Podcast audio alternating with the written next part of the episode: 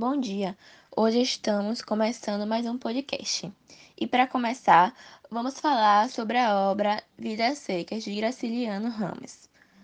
Bom, nessa história podemos ver que os períodos são curtos para realçar um estilo seco, como podemos ver, e é utilizado a expressão da sua região, tendo assim aquela ausência no diálogo devido à ausência de gestos e resmungos para demonstrar a animação dos personagens lá criado. Complementando a fala né, da minha amiga Bia, né, nós podemos dizer que o nosso país ele é rico em cultura e as variantes linguísticas são prova disso, é, além dos sotaques, né, que são o modo de falar de cada região que configuram essas diferenças geográficas também existem as variações socioculturais e situacionais. É super aceitável que haja essa diferença, claro. O que não deve ocorrer é a escolha de uma dessas variantes como sendo a certa e todas as outras serem consideradas erradas ou de menores prestígios. Como essa língua correta, entre aspas, é ensinada nas escolas e utilizada nos centros de maior importância econômica, é, você pode imaginar como o preconceito vai muito além da língua. E falando sobre o livro, é importante constatar que a presença desse tipo de preconceito na nossa sociedade, fruto da ignorância, da intolerância ou da manipulação ideológica.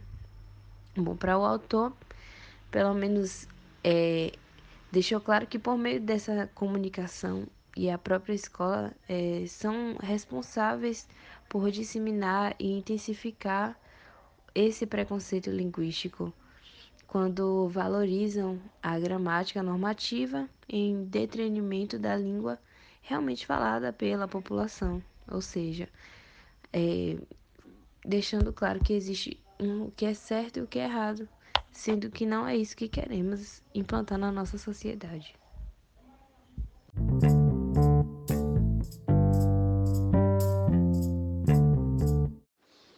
Hoje estamos aqui com o autor Graciliano Ramos. Me conte um pouco sobre quando começou a produzir os seus textos. Bem, para começar a falar sobre o livro, eu queria dizer que ele foi lançado em 1938 onde para as pessoas que nunca viram, nunca leram, nunca escutaram falar sobre ele, vou contar um breve resumo. Ele acompanha a trajetória da família de Fabiano, sim a Vitória, os dois filhos do casal e a cachorra baleia, na fuga do sertão em busca de oportunidades. E ele foi publicado pela Record de 1985. Se tornou o livro mais vendido da editora em 2018, com pouco mais de 1,8 milhão de cópias. E na sua obra A Vidas Secas, que foi um grande sucesso?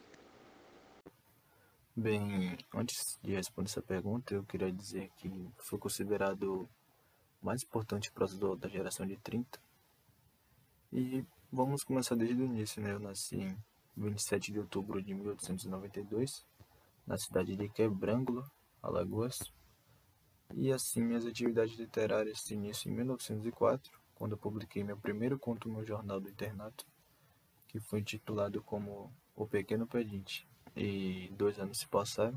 Em 1906, comecei a publicar sonetos na revista carioca O Malho, onde utilizei o pseudônimo de Feliciano de Oliveira. E daí quatro anos se passaram.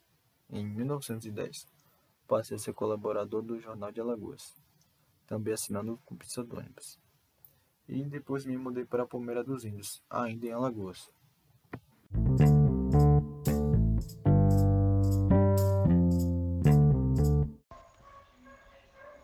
E agora é, iremos entrevistar a Sinhá, a mulher de Fabrício, uma mulher, mãe de dois filhos. Ela vai contar a sua experiência. Me conte como é a sua relação com seu marido. Fabrício é um homem muito quieto, grosseiro, ignorante. Ele gosta de ficar mais na dele. Ele também tem muita dificuldade de se expressar. Já eu busco melhorar nossa situação, então eu não sou tão grossa como ele. Apesar disso tudo, acredito que ele me admira muito. E sobre seus filhos, como eles são? Olha, mesmo sabendo da nossa situação de miséria, eles não deixam se abalar e possuem muitos sonhos. O mais velho é muito curioso, já o mais novo quer fazer algo importante, algo que faça eu e o pai dele se orgulhar.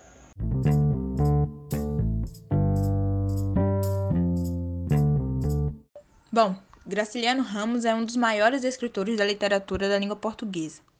Ele é marcado por uma visão socialista que é fruto de experiências concretas da realidade social nordestina e profunda reflexão intelectual.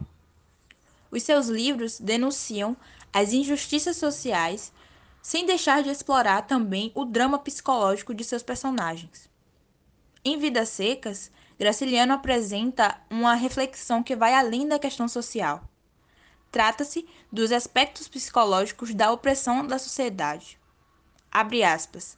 A vida é seca, não só o ambiente. A vida é seca a partir de quando o homem também é. Fecha aspas.